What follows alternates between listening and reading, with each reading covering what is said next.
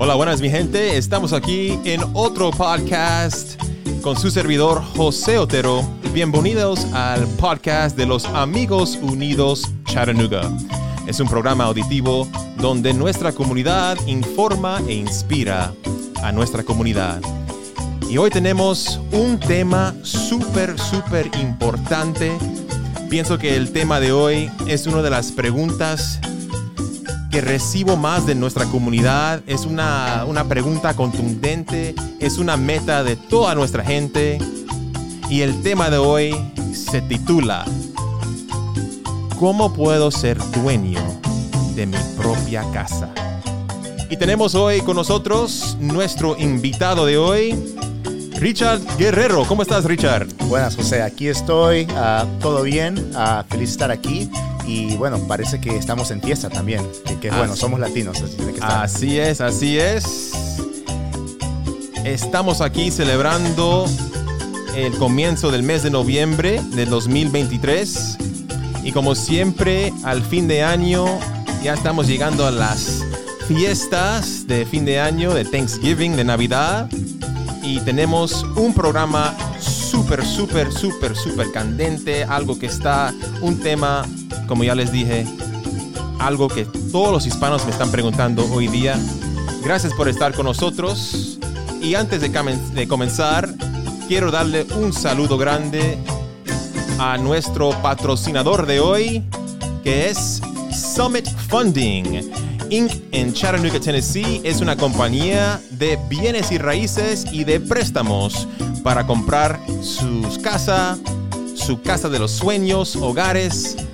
En inglés se dice a home owner, ser dueño de tu propia casa con Summit Funding Inc. Prestamistas en buscar dinero para comprar su casa. Está localizado en la 6148 Lee Highway, Suite 100, Chattanooga, Tennessee. Ah, área no lo tengo. 37421. 37421. Muchas gracias por la calificación. Y Richard, vamos allá, vamos a las preguntas, vamos a conocerte un poquito. Y Richard, la primera pregunta que vi en tu página de Facebook, hice un poco de, research, hice un poco de, de encuesta aquí. Vi la foto que es, eres luchador o peleador de UFC. Bueno, la, UFC es las ligas grandes, esos, esos son los Major Leagues. Eh, Eh. pero sí, yo eh, en los fines de semana y en las noches me, gusta, me gusta pelear, me gusta hacer lo- la- las artes marciales. Y eh, he peleado cinco veces eh, en MMA, que es las artes marciales, que es lo que hace la UFC. Y bueno, es, es, es un hobby. Es un Sí. hobby para mantenerte en, en- en buen físico, eh, mantenerte en buena salud. Excelente. Artes mar- marciales mixtas, UFC, peleador aquí. Y cuéntanos un poco de dónde eres, dónde es tu familia, cuéntanos un poco de tu historia y, y cuéntanos un poco de cómo llegaste aquí a este país, porque Richard Guerrero es un inmigrante, eh, como la mayoría de nosotros aquí en la, ciudad de Chattanooga, y él nos va a explicar un poco de su historia, comenzando un poco de su, pa- eh, su país donde nació, de Venezuela. Cuéntanos un poco. Sí, claro que sí. Bueno, ah, yo, me considero, primero, más que nada, un latino porque eh, nací en Venezuela, pero tengo padres peruanos. Entonces, ahí ya estamos un poco mezclados. Pero en el tiempo que nací eh, ahí en Venezuela, mis padres eh, vieron Venezuela como un país con mucha esperanza. Nací en el 93, entonces eso fue antes de que eh, tuvo poder Chávez, pero ah, estaba ya eh, ese atmósfero más o, más o menos ahí. Cuando nací y ya cuando estaba ahí como los dos o tres años, mis padres vieron cómo iba a ser el reino de Chávez y cómo iba a ser el gobierno de Chávez. Y bueno, vieron que eh, no, no quisieron tener su hijo así eh, en, en ese país, entonces eh, decidimos tratar de cualquier manera para venir a los Estados Unidos. Y llegaste a los Estados Unidos a los cinco años, cinco años de edad, y llegaste primero a- aquí a Tennessee o a otro estado, a otra ciudad. Llegué a Nueva York. A la ciudad, la, la grande manzana, la, la ciudad, la mera ciudad. Sí, exacta ciudad, Queens. La, e, exacto, exacto, la ciudad. Eh, llegamos ahí, eh, tuvimos familia ahí, en Nueva York. Entonces, eh, eso fue el lugar más lógico para llegar. y bueno, de, ahí llegamos al, en 1999 y hasta el 2003 nos quedamos ahí y después vinimos aquí a Tennessee. Excelente. como todo inmigrante, todos los inmigrantes que llegan a este país tienen metas, tienen sueños, eh, lograr una carrera, estudiar, tener eh, su propia casa, entre muchas. Hoy vamos a enfocarnos un poco en, eso, ¿no? Eh, ¿Cómo llegaste a, a trabajar en un negocio para ayudar a las personas a alcanzar el sueño de ser dueño de su propia casa? vamos a hablar un poco de eso ¿Cómo te fue en, la high school? ¿Cómo te fue en la universidad? ¿Y cómo escogiste esta carrera para, para trabajar en las bienes y raíces y ser prestamista de, dinero para casas? Sí, bueno, uh, eh, la bienes raíces siempre me ha fascinado porque eh, yo, como muchas personas que vienen aquí de este país, venimos de, eh, de, de, empezadas humildes vinimos ah, con todo el dinero y todo lo que tenemos en nuestros bolsillos y en nuestras espaldas y eh, tenemos que lanzarnos a este país.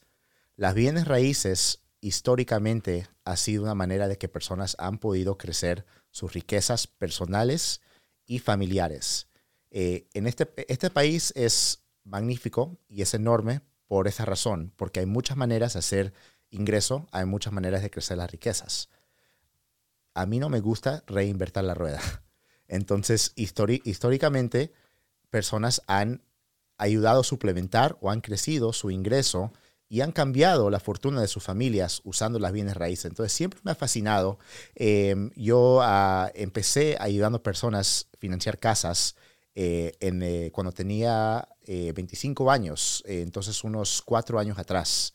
Em, pero antes de eso, siempre he estado ayudando personas entre negocios de, eh, de, ventas o de otras cosas, pero eh, cuando encontré eh, esta carrera de ayudar personas a financiar la casa, realmente lo, lo, certificó mi mente de que esto es mi pasión. Entonces, dices que la mayoría de los inmigrantes que vienen aquí, la mayoría no vienen millonarios, la mayoría vienen aquí a luchar, a echarle ganas, a, a buscar una mejor vida, ¿no? Y como tú dices, tener una casa es eh, eh, lo principal, ¿no? Es eh, un hogar, una casa. muchos de los, de los inmigrantes, la mayoría guatemaltecos, chapines, un saludo para todos ustedes, todos me dicen que, ¿sabes qué, José? estoy buscando una manera de comprar mi casa o quiero, quiero enviar dinero a mi país para que hagan una casa. Siempre hay e, ese tema de la casa, siempre es principal. Pero muchos me han dicho, Richard, es que, ¿cómo puedo yo crecer el crédito? ¿Cómo yo puedo comenzar a hacer esto? ¿Cómo puedo hacer una cuenta bancaria, crecer el crédito? ¿Por qué es tan importante? Muchos de nuestros oyentes tienen esa pregunta en mente. ¿Cómo puedo comenzar a crecer mi crédito, a crecer lo que es mi cuenta bancaria? ¿Cómo puedo invertir mi tiempo en arreglar este asunto del crédito? José, esa es una pregunta excelente porque ese es el primer paso para ah, que, una persona tiene que tomar para hacer este proceso correcto y hacerlo para crecer a su beneficio. El crédito es lo que manda en todas estas transacciones y trámites de comprar casa, de préstamos. Eh, el crédito eh, esencialmente es un reporte de cómo tú pagas tus deudas. Entonces, antes de que puedas calificar por una deuda grande como una casa, y una casa típicamente estamos hablando de una deuda entre 150 mil a 300 mil dólares, los creditores quieren ver que ha sido responsable con deudas pequeñas. La manera más típica y más eficaz de crecer tu crédito es obtener y mantener una tarjeta de crédito bancaria de los bancos grandes que están por aquí de, la, o los, uh, los creditores tradicionales grandes. Esas son maneras buenas de hacerlo. Uh, y más que nada es hablar con una persona que conoce esto para que te pueda comunicar con la manera óptima de, agarrar el crédito. Pero el crédito es la cosa más importante y se puede obtener relativamente fácil. Es aplicando por una tarjeta de crédito, asegurando que lo usas responsablemente y después de unos tres a seis meses tendrías un crédito suficiente para comprar una casa. Excelente. La mayoría de nuestros eh, oyentes tienen eh, la pregunta, yo sé, esta pregunta siempre me la hacen, ¿se puede comprar una casa con un Tax ID, con DACA, con TPS, asilo, etcétera? ¿Se puede hacer?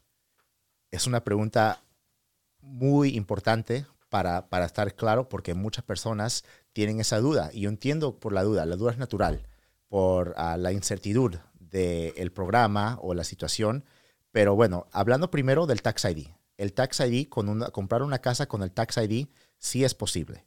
Yo he hecho personalmente ocho de esos cierres este año y mi equipo lo conoce ese préstamo muy bien. Eh, para calificar por ese préstamo se requiere lo que se requiere con todos los otros préstamos común y corriente, que es tener un crédito, tener una prueba del ingreso y tener una prueba de identidad.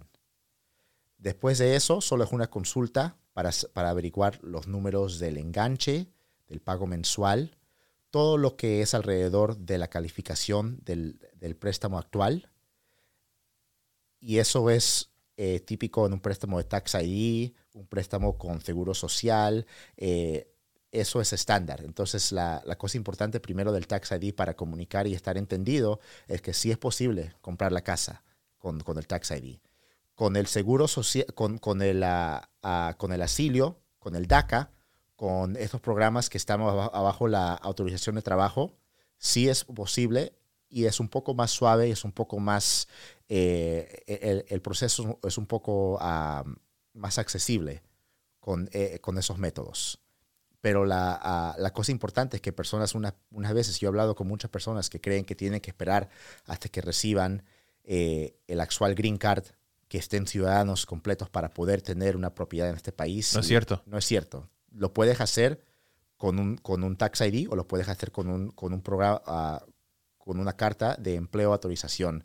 Y lo merecen hacer porque nosotros trabajamos para poder tener propiedad en este país. ¿Y, y qué es lo, lo, que sí es requerido para obtener un préstamo de casa? ¿Qué es, ¿Cuáles son los, los, los requisitos, los pedidos que dicen, estos son los documentos o lo que necesitas para tener, obtener un préstamo de casa? Bueno, uh, por todos los préstamos de casa se van a requerir primero una identificación. Eso sería una, sería una licencia, o sería un pasaporte o un ID consular. Perfecto. Lo que sea vigente y lo que sea identificado, eso sí sirve. Eh, segundo, se tiene que establecer el crédito. Eh, para establecer el crédito, ya lo hemos cubierto, pero otra vez es, una, es, una, uh, es un paso relativamente simple. Solo tenemos que comunicarte con unos prestamistas de crédito de tarjeta, en donde te pueden establecer una tarjeta de crédito reputable que te puede ayudar a crecer el crédito responsable. Y después de eso, tenemos que analizar el ingreso por personas que trabajan por hora y trabajan eh, en, un, en, un, trabajo donde le hacen el W2, donde les quitan los taxes en, los, eh, en cada cheque es súper importante lo que dices, eh, Ricardo, de eso, Richard. Todos los que están escuchando, por favor, tengan en cuenta ese, ese punto.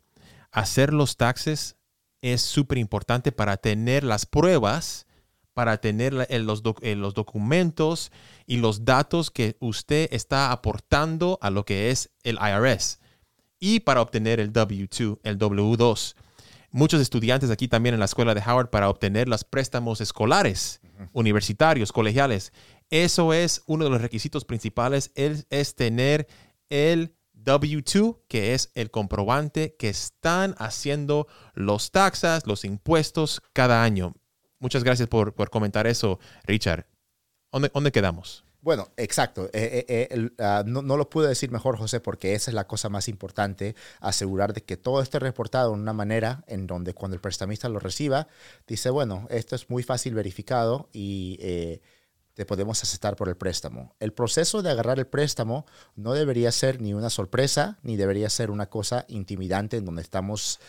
Uh, estamos apostando o viendo si vas a agarrar el préstamo. Si hacemos el proceso bien y hacemos el proceso eh, con toda la buena fe, no es una misteria si vas a agarrar la casa, es solo asegurando de que cuando entiendes el, el plan, ya puedes encontrar la casa que actualmente tú quieres. Eh, entonces sí, los taxes tienen que estar hechos por personas que trabajan por su cuenta, vamos a decir, tenemos, yo conozco muchas personas, y me imagino que tú también, José, que ah, trabajan en construcción o que tienen negocios eh, por sus propios. Entonces no, no agarran el W2. Tienen que reportar sus ingresos personalmente. Eso eh, también toma un proceso específico para asegurar de que podemos usar ese ingreso correcto. La cosa importante es reportar los ingresos pero por personas que trabajan por su cuenta, hasta es más importante poder hablar con un prestamista antes de reportar los ingresos para asegurar de que todo se cuadra. Eso sería como independent contractor o independent contractor tener su propio negocio. Aunque usted no, su negocio no está reportando los, los impuestos para usted, usted personalmente, individualmente lo puede hacer para asegurar que tiene usted esos documentos del gobierno que dicen que usted sí está aportando los taxes para ese año. Muchas gracias. Y mucha, mucha gente dice, eh, Richard, eh, comprar una casa es mejor que rentar, obvio, pero realmente es una buena inversión. Yo creo que es la mejor inversión que eh, históricamente he estado enseñado en este país. Si ves, si ves cómo las bienes raíces se aprecian históricamente año tras año, se aprecian 3% cada año. Y si lo podemos ver aquí en, eh, en nuestra misma ciudad, Chattanooga, hay casas que en el 2018 se vendieron por 150 mil, que ahorita valen 250 mil. Y esta área en particular está creciendo más y más. Las propiedades crecen más y más en valor. La, la única manera de que la propiedad baje en el valor es si la economía de Estados, de Estados Unidos se cae completamente al piso. Es cierto. Y la última vez que pasó fue en el 2008 y fue por, fue por, fue por, mi, por la industria del préstamo. es, muy claro de hacer eso. Pero fue porque eh, los préstamos fueron muy mal regulados, fueron préstamos hechos en mala fe. Ahora los préstamos que están ofreciendo ahorita en, eh, que está hecho el sistema económico de, uh, de, de, ah, las bienes raíces son muy sólidas. Entonces no, ah, no se van a caer las, propiedades, el valor de las propiedades. Van a subir históricamente 3% año tras año. Entonces el sistema de las bienes raíces aprendió eh, de la, el gran, se llama el, el, um, el crash, right? Fue el, the, um, the, ¿cómo se dice en inglés? The um, the finance crash of 2008, eh, que se cayó totalmente la economía de bienes y raíces en 2008 y ya estamos a casi 15 años después, estamos totalmente recuperados con la fe que las inversiones que van a hacer van a llegar a ser bien con las familias y también con los negocios. Entonces ya 15 años después hemos aprendido de, de qué no hacer y qué hacer en términos de cómo vamos a utilizar el dinero que ustedes han trabajado tanto para invertirlo en una casa y asegurar que ustedes van a tener eso para sus futuros y el futuro de sus hijos también. ¿Cómo se puede usar las bienes y raíces para crecer la riqueza de mi familia, de una familia? ¿Cómo se puede usar los bienes y raíces? Bueno, ah, la clave de las bienes raíces es adquirir esa propiedad en el valor óptimo. Entonces, eh, por ejemplo, una persona compra una casa y eh, se queda en esa casa por cinco años. Primero vas a estar haciendo pagos en esa casa, entonces el monto del préstamo va a seguir bajando. Y a la misma vez la propiedad va a seguir subiendo en valor, en valor, en valor. Entonces lo que vas a agarrar en inglés se llama equity, que es eh, el dinero que tú tienes, la diferencia entre lo que tú debes y lo que vale la casa. Lo que pasa todo el tiempo y lo que yo veo año tras año tras año las bienes raíces es que personas dejan esa casa original que tuvieron, lo dejan rentados, compran una casa nueva, usan esa, eh, eh, eh, esa inversión mínima de una casa primaria, que es 5%, no es 20, es 5% del precio de la compra, compran otra propiedad, dejan la otra rentada y pueden seguir repitiendo eso sobre y sobre y sobre. Después de unos 10 años, posiblemente puedes tener tres propiedades abajo tu nombre y esas propiedades van a seguir creciendo más y más y más. Ahí tú puedes sacar el dinero de esas propiedades para hacer unos proyectos personales o lo que yo hago y lo que yo eh, creo que es la cosa más importante, dejarlo apreciar más y más y más, coleccionar ese ingreso de la renta más año tras año y cuando coleccionas más y más propiedades, vas a, vas a seguir creciendo tu ingreso pasivo, que te deja hacer siguiendo más cosas por tu familia, te deja hacer más uh, eh, independencia financiera y todo empieza con la primera casa. Y no tienes que ser un, un inversionista eh, de, de, de, tiempo completo. Personas hacen esto trabajando sus trabajos. Es como un part-time, ¿no? Sí, es, es un part-time. E, es haciendo, es haciendo tu dinero trabajar por ti. Así me gusta. Hacer tu, tu dinero trabajar por ti. Todos eh, nosotros los inmigrantes, eh, los hispanos, tenemos eh, muchas preguntas sobre este tema. Richard ha, ha, dado una clara versión, una, uh, una, clara vista dentro de lo que es el mundo de las bienes y raíces. Richard, quiero que tú que, que nos cuentes una historia de alguien, sin decir el nombre, por supuesto, de una persona que has trabajado, si ha sido de Centroamérica, México, Guatemala, alguien aquí local de Chattanooga, una historia de cómo él o ella pudo lograr tener su, eh, su casa aquí en, este, en la ciudad. Cuéntanos una historia breve, pero a través de las historias se aprende más. Sí, claro que sí. Eh, eh, hay tantas historias que, que por eso amo lo que yo hago, porque eh, ayudo personas a hacer el gol de comprar la casa y es personas eh, como yo, inmigrantes que quisieron, que quisieron crecer eh, sus riquezas aquí en este país. Uno en particular, el señor, en el 2021, él trabajó como una, las personas que recogen los, uh, las frutas, que recogen las... En la pizca. Sí, en la pizca, sí. Él trabajó en eso eh, en el 2021 y después vino a, los, a, a Tennessee en el 2022. Eh, trató de comprar casa con otro prestamista que eh, tuvo que verificar su empleo, se rindió después que vio que tuvo que verificar más de como tres trabajos en un año. Dijo, ¿sabes qué? No puedo hacerlo, discúlpame. Y se cayó el préstamo unos tres, cuatro días antes del cierre. Una pesadilla. Cuando me vino, cuando llegó a mí, el señor entendiblemente estaba muy dudoso, porque ahí estaba la casa, en su vista. Estaba ya para hacer el cierre, ya estaba imaginándose y tuvo que decir, ¿sabes qué? No, no va a pasar. ¿Y qué pasó? ¿Cuál, es, cuál, fue, cuál fue lo que paró el, el, el trámite de, de, la casa? Lo, lo que fue, eh, desafortunadamente, eh, el otro prestamista no supo ver lo que, lo que yo estaba viendo. El señor estaba bajo un programa de, uh, de, de, de autorización de empleo, entonces sí estaba, uh, sí, sí, estaba elegible por el préstamo FHA y eh, no quiso verificar sus otros trabajos que tenía eh, cuando estaba trabajando en, en, en, otro país, en otro estado, que, eh, que pudo hacer la verificación para, para agarrar el préstamo. Entonces cuando, él, él, tenía como temor, como era muy grande el riesgo para él. Sí, fue, fue muy grande el riesgo para él y más que nada ya vio el proceso fallar la primera vez y dudó, dudó, pero le, le, dije desde la empezada lo que yo hago y lo que yo verifico y de lo que yo certifico si cierra, porque primero, más que nada, eh, personas cuando yo escribo la carta de preaprobación actúan en buena fe de que yo vi los números y yo dije de que si este préstamo va a pasar, va a pasar, porque ese es el proceso. Primero se sientan conmigo, aseguran de que los números cuadran del pago mensual, del enganche, eh, de, de, la actual calificación, vimos todos los documentos. Después de eso, escribimos la preaprobación. Con la preaprobación puedes hacer la oferta. Ya él hizo todo eso. Y ya eh, eh, la última vez el proceso se cayó completamente.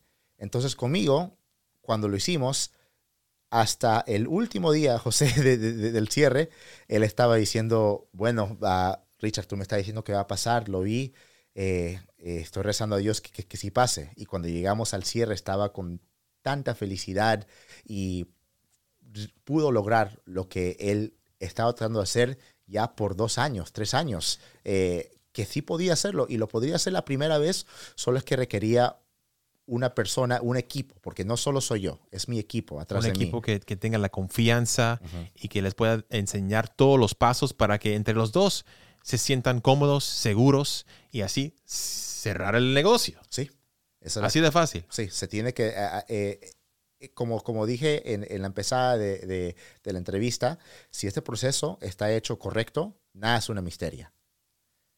Es, y, y- y- y la, y la cosa importante para entender es que si no estás elegible por un préstamo ahorita, hay pasos que puedes tomar, hay maneras que puedes hacerlo Exacto, y cualquier manera tenemos que pagar por un lugar para vivir. exacto. Y tú dices que este señor trabajaba en la pizca de frutas, vegetales, y con esos ingresos se pudo, se pudo lograr. Sí, se, se- se pu- se pudo lograr, se pudo lograr y Excelente. ah, se, ah, se pudo lograr con un enganche mínimo de 3.5% Wow. Y el vendedor de la casa le pagó los costos de cierre. Wow. Quiere decir esto, no importa eh, de qué trabajo estás, cómo ganas tu dinero, si has dado unos buenos ahorritos, si has puesto aparte unos ahorros para el 3.5 de enganche, no importa tu trabajo, no importa cómo tú ganes, si tú realmente quieres poner eh, tu confianza en, un equipo, como dice Richard, como el equipo de Summit Funding, ellos con toda confianza van a luchar para buscar la manera de que ustedes puedan lograr el sueño de comprar su propia casa. Richard, eh, gracias por compartir esa historia y pienso que muchos que están eh, escuchando hoy conocen a alguien, algún familiar, alguien que ha trabajado en la pizca. Un trabajo muy humilde, un trabajo súper importante porque Sí. yo les doy las gracias a todas las personas que trabajan en la pizca, los que trabajan en las cosechas. Gracias por tener nuestros mercados llenas de, de comida y de vegetales y de frutas que podemos disfrutar, no solamente aquí, pero alrededor de todo Estados Unidos. Gracias a todas las manos de obra que están trabajando en lo que es la pizca y en las granjas de nuestro país aquí de Estados Unidos. Hablando de, de comida, hablando de cosechas, de pizca, de frutas, vegetales, eh, tú me has comentado que la parte tuya personal dentro de los negocios, en ser eh, prestamista, en ser eh, trabajador de bienes y raíces, van mano en mano lo que es el negocio y la salud física. ¿Por qué, Richard, tú has puesto esto eh, como una de las partes más importantes de, de tu vida para poder ayudar a la comunidad hispana? El negocio y la salud. ¿Cómo va? Yo, yo creo que va mano y mano en toda la vida y eh, yo creo que es algo de que eh, si yo me veo y yo me pongo en servicio a una comunidad, yo tengo que estar ahí presente. Y la mejor manera que yo puedo estar ahí presente es cuidar mi salud. Y yo trato de impartar eso no solo de yo, pero de personas que yo sirvo, de personas que yo ayudo y eh, hasta, hasta personas en la comunidad que quieren hacer lo que yo hago o quieren ayudar personas en las maneras eh, similares a yo. Ah, la salud mental y físico tiene que ser igualmente como, como el negocio. Yo creo que si tienes la- la- la mente sana y tienes tu, tu salud sano o haces un esfuerzo, porque la realidad es que no todos tenemos la, la salud eh, exacto, ¿no? Eh, es, es algo que, eh, que- que puede ser un variable diferente, pero eh, la cosa importante es servir la comunidad y la única manera que puedo hacer eso es eh, mantenerme de buena salud, mantenerme de buen, de buen salud mental, físico y eso va mano en mano. Tú como empresario y también a los que están escuchando, para mantener bien los pagos mensuales para pagar las hipotecas y eso, tienes que estar en buena salud para seguir trabajando, para poder mantener la inversión posiblemente más grande que vas a hacer en tu vida, es invertir en tu casa. Entonces, la importancia de mantener tu mente, tu cuerpo al 100 es asegurar que tu casa, tu hogar y tu futuro también van a estar bien saludables para el futuro. Me encanta, Richard, que has podido compartir eh, lo que sabes, eh, lo tuyo, ¿no? Lo que es bienes y raíces, eh, lo que es el mortgage, eh, lo que es eh, cómo podemos nosotros como hispanos en este, en este país, cómo podemos comprar una casa. Y tú lo has dicho, sí se puede, sí se puede con un equipo con una persona que va a confiar en la, en los, en la gente de la comunidad. Pueden buscar a alguien que pueden trabajar para ustedes a través de lo que es Summit Funding. Y antes de, de- del comercial, quiero preguntarte una cosa más, Richard.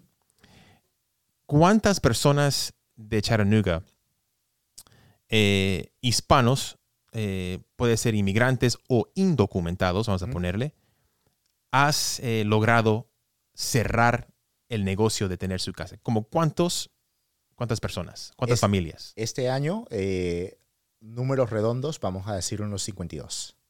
52 Sí.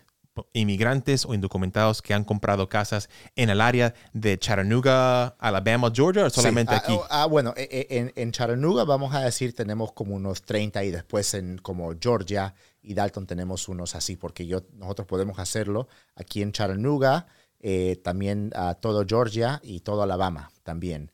Pero ah, sí, eh, cada cierre es importante y cada cierre es intencional y especial. Y la cosa más importante es que alguien tiene el deseo. Si alguien tiene el deseo, nosotros le podemos apuntar en la dirección correcta para hacer la meta. Richard Guerrero con todos ustedes, todos los oyentes Amigos Unidos. Richard Guerrero, muchas gracias por estar con Amigos Unidos hoy. Nos has dado una información súper importante para nuestras vidas, para nuestros futuros. Estamos aquí en Amigos Unidos para darle un gran saludo a todos los oyentes de aquí de Chattanooga, Tennessee, también de Georgia y Alabama. Y también un saludo para Summit Funding Inc que es en la compañía de bienes y raíces, prestamistas para comprar casas. Y otra vez está en el 6148 Lee Highway, Suite 100, en Chattanooga, Tennessee. Apunten el número de teléfono de nuestro invitado de hoy, Richard Guerrero. El número de teléfono es 423-298-8395. Otra vez, el número de Richard, 423 298-8395. Con Richard, con Summit Funding y con Amigos Unidos, sí se puede. Muchas gracias otra vez, Richard, por acompañarnos en este programa. Y como siempre, unidos, todo es posible. Muchas gracias por su sintonía. Hasta la próxima.